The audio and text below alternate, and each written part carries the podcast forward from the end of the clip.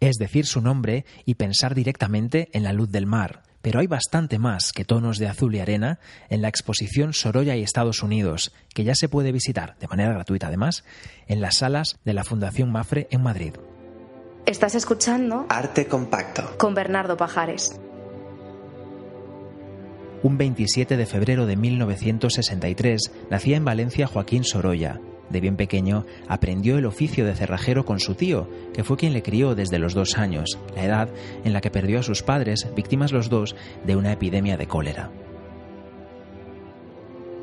Muy pronto sus dibujos destacaron en la Escuela de Artesanos, por lo que al cumplir los 16 años ingresó en la prestigiosa Escuela de Bellas Artes de San Carlos. El pasaporte a Roma del joven Sorolla sería la segunda medalla que obtuvo en la Exposición Nacional de 1884 por su dramática interpretación del 2 de mayo. En su camino a Italia para seguir empapándose de los mejores, hizo una parada en París, donde quedó impresionado con la pintura al aire libre. Pero ¿cómo llegó a ser tan popular en los Estados Unidos? Dos obras nos dan la clave, son Otra Margarita y Triste Herencia. Ambos lienzos tienen en común ese realismo social de sus primeros años que hizo a Sorolla merecedor de medallas como la de la Exposición Internacional de Chicago o la Universal que se celebró en 1900 en París.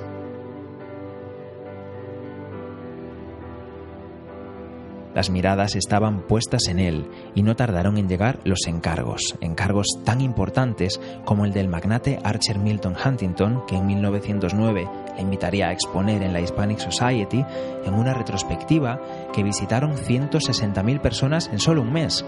El triunfo se multiplicó en Boston, Buffalo, Chicago y San Luis. Tampoco tuvo problemas para vender los elegantes retratos que hacía a su esposa Clotilde o a personalidades como Blasco Ibáñez, retratos que además le abrieron las puertas de importantes casas en Estados Unidos.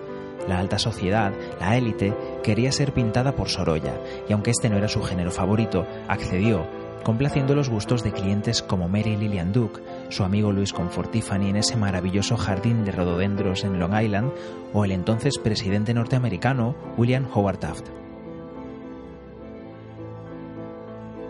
Pero lo sorprendente de esta muestra es ver cómo el mismo pintor capaz de brillantes escenas de verano como el Paseo del Faro en Biarritz o el Bote Blanco aprovechaba los tiempos muertos en Nueva York y en Chicago para esbozar dibujos, a veces con un toque de color, en los menús de los hoteles.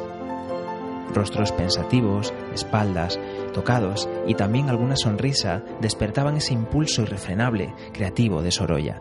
También lo hizo la ciudad, por eso se ha dedicado una pequeña sala a los watch o aguadas que a Sorolla le gustaba pintar desde las ventanas del Hotel Savoy. Lo hacía de manera espontánea, sin bocetos, manchando de pintura esos cartones que se usaban para doblar las camisas y que a él le sirvieron también para inmortalizar su visión de lugares tan reconocibles como Central Park o la Quinta Avenida.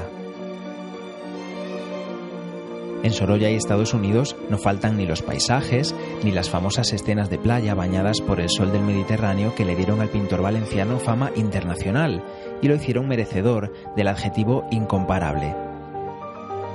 Tienes hasta el 11 de enero para comprobarlo en el Paseo de Recoletos 23. Esto han sido cuatro minutos de arte. Si quieres más, nos vemos en el museo.